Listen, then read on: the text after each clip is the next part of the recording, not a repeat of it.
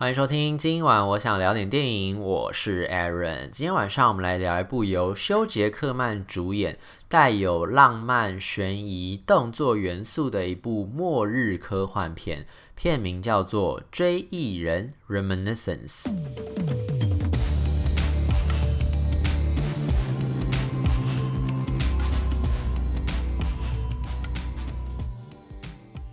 若真要问我说吴彦祖在这部戏里面演的那个角色为什么最后会死掉的话，我想大概就是因为他太中二吧。就是我那时候在看的时候，因为他演的这个角色呢，的确啦，他是真的很有个性，然后非常突出，因为他在这个戏里面算是一个蛮怪的存在，所以你会觉得这个角色让你觉得印象深刻，非常鲜明的一个角色。可是呢，他有一个特色，就是这个角色讲话的时候就是晶晶体，就是他讲话的时候会中英文夹杂，就是他本来是一个。应该是在一个美国出生、讲美语的美国人这样一个角色，这样。可是因为他在讲话的过程当中，不定时的会跳出一些中文的关键字，比如说朋友，比如说妞，就是女生美女的那个妞，然后还有关系。你有关系，跟我有没有关系，跟他有没有关系？那个关系，还有龟孙子，所以就是在看那个途中，我其实，在之前我并没有觉得，就是中英夹杂这件事情对我来说有这么样的一个呃困扰。这样，就是我平常听人家讲话，有时候时不时带一些英文出来，我就觉得嗯，好像还好，蛮正常的。可是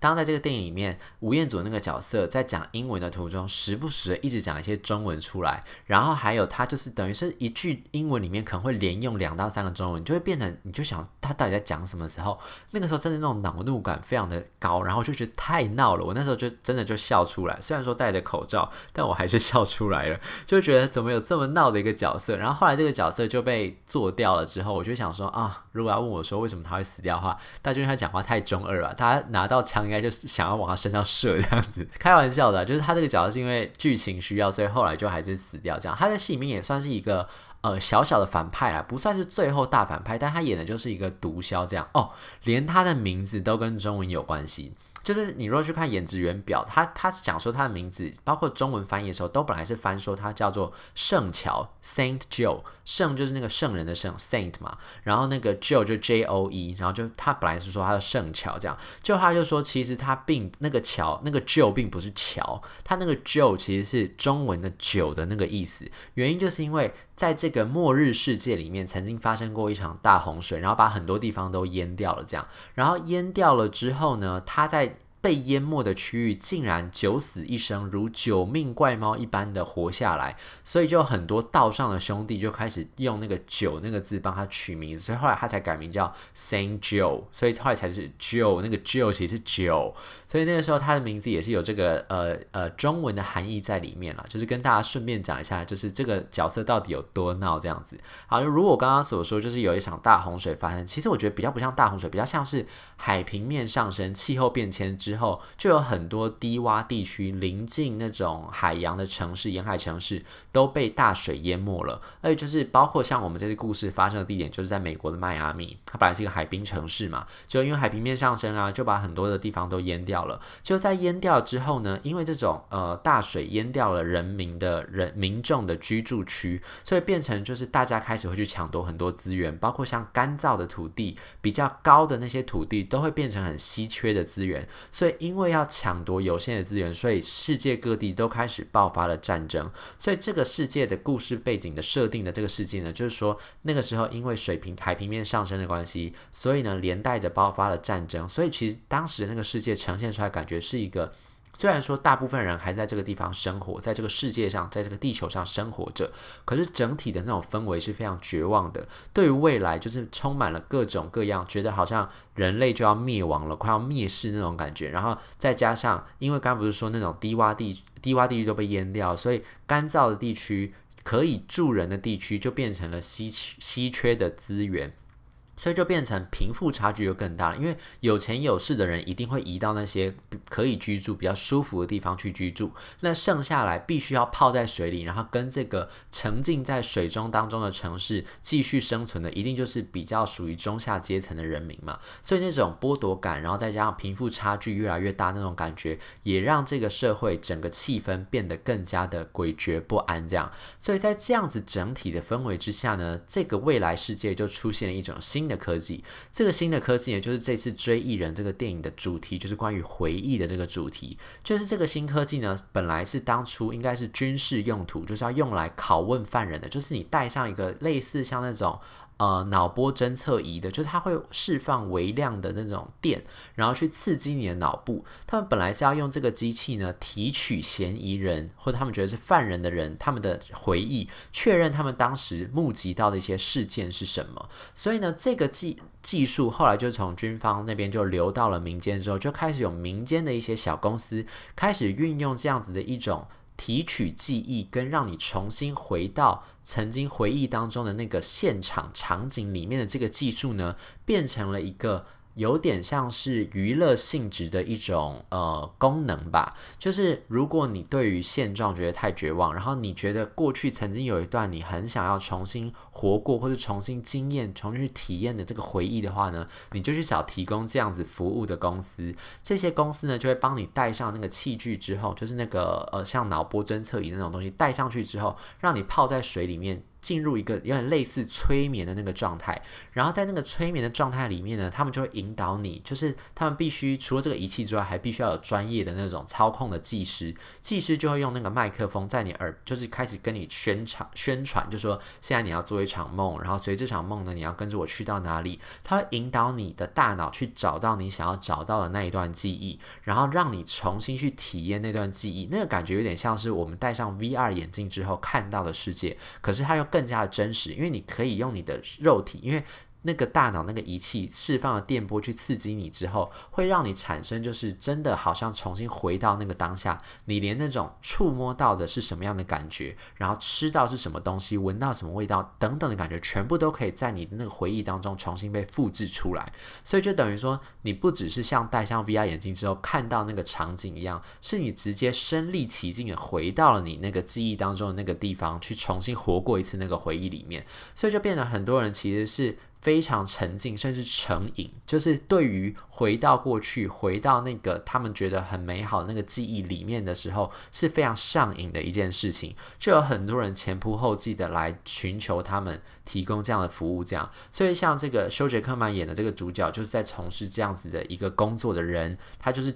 可以被称为就是电影这个片名中文翻译叫追忆人，就他是帮忙这些想要回忆过往的人去回到他们的过去这样子一个工作。这样，那他的搭档呢就是这个 Tandy Newton。顺带一提，Tandy Newton 呢，他在今年四月的时候，四月还五月的时候吧，就宣布说他要改名字了。他现在不叫 Tandy Newton，他现在叫做 Tandy Way Newton。他就是把他，因为他好像祖上是有辛巴威的血统嘛，然后他就说，因为他本来名字里面是有一个 W 的，所以那个时候因为为了可能是为了出道时候方便好念吧，就把那个 W 拿掉。但他现在想要这个重新的跟他的这个家族的里面的那种关系要重新找回来，他要为自己证明，所以现在他把那个 W 放回去他的 Tandy 里面，所以他改名叫做 Tandy Way Newton。就是顺带跟大家讲一下，然后他这次为什么会回来出来演这个追忆人呢？当然主要有一个关系，就是因为跟这个片子的导演 Lisa Joy，他们之前就在《西方极乐园》里面合作过。这次这个片子的导演 Lisa Joy 呢，他其实也跟台湾有点关系，他妈妈本来就是台湾人，所以他算是半个台裔导演。然后他之前呢是跟他的老公就是 Jonathan Nolan，也就是 Christopher Nolan 的弟弟。他跟他 Jonathan 跟 Lisa Joy 他们两个是夫妻，然后他们本本来都是 Westworld 的主创这样子。那这一次 Lisa Joy 来导这个追忆人，追忆人算是他的导演处女作。Jonathan Nolan 其实有在帮忙当监制这样，然后也是因为这层关系，所以 Tandy Newton 等人啊，Tandy Way Newton 等人在片子里面，如果你有看《西方极乐园》的话，它里面有很多是《西方极乐园》出现过的角色，都在这次有。就是帮忙来客串某些角色这样子，所以如果有看《西方极乐园》人在看这一次的追忆人，应该会觉得不陌生这样子。总之呢，那个 Tandy Way Newton 呢，就是跟秀杰克曼他们两个人就是一起在从事这个职业的这样子的一个呃，算提供这样服务的一个商人嘛，算小公司这样子。然后呢，我们的女主角 Rebecca Ferguson 又是什么样的角色呢？Rebecca Ferguson 她其实是一个。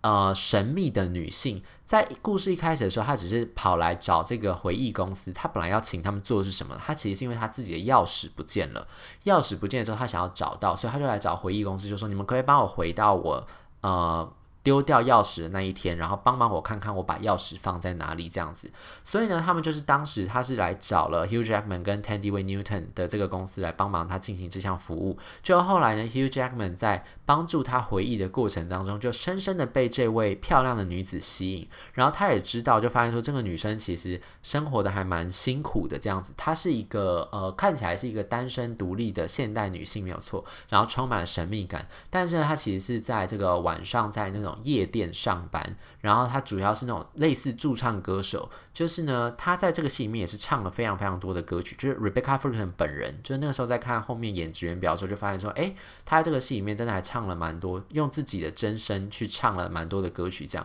像他之前在大娱乐家也是跟 Hugh Jackman 合作的那个大娱乐家里面，他虽然是演一个歌手，但是呢，在那个里面，我印象中他有蛮多歌其实是后来是专业的歌手帮他唱的。那这一次里面呢，他就还蛮唱了蛮多他自己的声音去唱的歌，其实他唱歌还蛮好听的。所以这这次里面再加上他配上他那些装扮，然后他那种很艳丽的打扮，其实还蛮有味道的。然后所以呢，在这个戏里面呢，Hugh Jackman 就深深的被 Rebecca Ferguson 这个角色所吸引了。但是呢，在经过一段时间交往之后呢，Rebecca Ferguson 这个角色竟然就神秘的消失了。神秘的消失了之后呢，Hugh Jackman 的这个角色呢就开始。使用他自己的那个回忆机器，他是想要找从他跟这个女生、这个神秘的女性之间的甜蜜的过往里面找到一些蛛丝马迹。他想要知道为什么这个女生，她当时真的觉得他们俩之间是认真对待彼此的关系。他觉得他并并不觉得这个女生对他只是玩玩。如果只是玩玩的话，那代表他演戏演很大。那到底他背后有什么样的呃动机？为什么有什么样的理由要让他来接近 Hugh Jackman 的这个角色，然后演出这场戏？然后呢，是想要。想要身上得到什么样的情报，得到什么样的资讯吗？然后呢，Hugh Jerman 也就觉得说，他不，因为他不相信说 Rebecca Fersen 这个角色一定是有目的来接近他，就觉得他一定是遇到什么困难，不然怎么可能突然就不告而别就离开了？所以他就开始整天沉浸在他的回忆当中，想要在里面找到一些问题。就没想到在他搜寻过往的过程里面，他就发现他在他们这些回忆里面出现的一些人事物，其实都跟现实世界有很多的关联。他就渐渐的在。抽丝剥茧的过程当中，就发现了其实背后还有更大的阴谋等着他来发掘。那到底最后这个结果是怎么样呢？我觉得就等大家进到电影院之后再看看到底背后的故事是什么。到底为什么那个时候 Rebecca Ferguson 明明跟他这么亲密，然后但是又消失了？而 Hugh Jackman 这个角色，他在最后发现的一些情况是什么？背后隐藏的大阴谋又是什么东西呢？留待大家自己在电影院里面来看。我觉得这个片子它其实就是，我不知道大家有没有看预告啦，在看预告的时候，你可能就会觉得它有一点点像是诺兰的那种风格。尤其我那时候一开始想到的就是全面启动，因为全面启动它不是有很多不同的梦境，一层一层梦境跑来跑去嘛，所以就有点让你产生一种那种虚实交错的那一种感觉。像在这个片子里面也一样，追忆里面也有这种感觉，就是说。他因为 Hugh Jackman 那个角色常常在回忆他跟 Rebecca Ferguson 之间经历的那些事情，所以。有时候你在乍看之下会觉得说，他现在演的是现在进行时，就是他现在正在跟 Rebecca Ferguson 这个角色之间在做一个互动，他们在发生的事情。但是可能画面一转，他又会被 Dandy Way Newton 打醒，就跟他讲说：“你不要再沉浸在回忆里面了。”所以就在回忆跟现实之间跳来跳去、抽丝剥茧这样的一个故事。我不知道大家对这样的故事的感觉是什么了，但是我会觉得像这一次的《追忆人》里面比较可惜的地方，就是他有一点点迂回。他为了要营造那种呃悬疑的气氛。然后为了要带出之间就是幕后有什么更大的阴谋诡计在这个背后运作着，所以其实他用了比较迂回的方式去叙述这个故事。然后呢，这些角色里面，像我刚才说，我刚才不是一开始先抱怨了吴彦祖的角色，就是我觉得他很闹嘛。但是我必须要说，就是他虽然是闹的，但是他这个角色其实是很鲜明的。就是你要拿来跟那个 Hugh Jackman 跟 Rebecca Ferguson 的角色来做对比的话，因为有时候像他们这些主角正在做的一些当下在做的一些决定，跟他们所说的一些话，你可能在当下那个场景你会觉得哦可以理解，知道为什么。但是你换到下一个场景的时候，你会觉得嗯，为什么他这个主角要这样做？为什么要做这样？这样的事情，虽然说你到最后会发现说他是为了要推动这个剧情，所以才让这个角色变成这个样子，可是你就会觉得有一点点那种矛盾的感觉，就会觉得这些角色是不是没有刻画的这么完整？相对来说，像 Thandiwe Newton 那个角色，我觉得是很完整的。然后还有吴彦祖那个角色，就会变得很鲜明。就是他虽然很怪，但你会对他印象深刻。然后你也不觉得他这个角色设定有什么问题，除了他讲话很奇怪，但是那那是他自己的个人特色，是属于这个角色的特色，所以也不能说什么。但是相比之下，你就会觉得好像就会比。本来这两个主角应该要是剧情中心的 Hugh Jackman 跟 Rebecca Ferguson 的这个两个角色，好像还有的呃还比较完整一点点那种感觉，我觉得这是比较可惜的地方啊。像这次的追人里面，我相信很多人看到最后也会觉得说，哦。原来他最后要讲的是这个东西，是关于记忆、关于回忆这件事情。我觉得是比较像是一种呃文青式的，然后温情式的一种解释方式。关于记忆跟回忆这件事情，还有关于我们要不要耽溺于过去，我们要怎么样去展望未来，这些东西有一点点像是心灵鸡汤的那一种感觉，不算很强烈，但是有一点那种感觉。所以我就觉得像这种就是太过，你可能就会觉得哦太文青、太假白、太说教了。但是呢。片子这个追人里面，我觉得算是还好，虽然说有提到这样一种元素在里面，但是不至于让你觉得太恶心啦。但这个部分可能就比较见仁见智。如果你是单纯想要看动作、想要看科幻的、想要看背后的科学逻辑跟他创造出来的世界观的话，这个片子我觉得会有一点点让你觉得一开头你会觉得雷声很大，但是到最后你觉得嗯，雨点好像还好的那种感觉，不算是太过于让你觉得说啊。惊叹，然后觉得惊艳的那种故事，但整体来说，至少整个呈现从一开始，就像我刚才说，一开始故事呈现出来那种末日世界感，跟还有那种就是当时那些人，故事里面这些人，就是因为他们呃没有办法展望未来，没有办法去想象未来，所以只好蜗居在这个过去里面，然后沉溺在过去里面，然后无法自拔的那种。感受，我觉得在前面是创造、营造的还蛮好的，所以如果对这这这类型的题材有兴趣的观众，我还是觉得可以去看一下啦。以上就是今天跟大家推荐的这部《追忆人》。如果对这节节目内容有任何的意见，欢迎留言或上 Instagram 搜寻电影轮森，私讯小号子让我知道。就像我想聊点电影，我们下次再见，拜拜。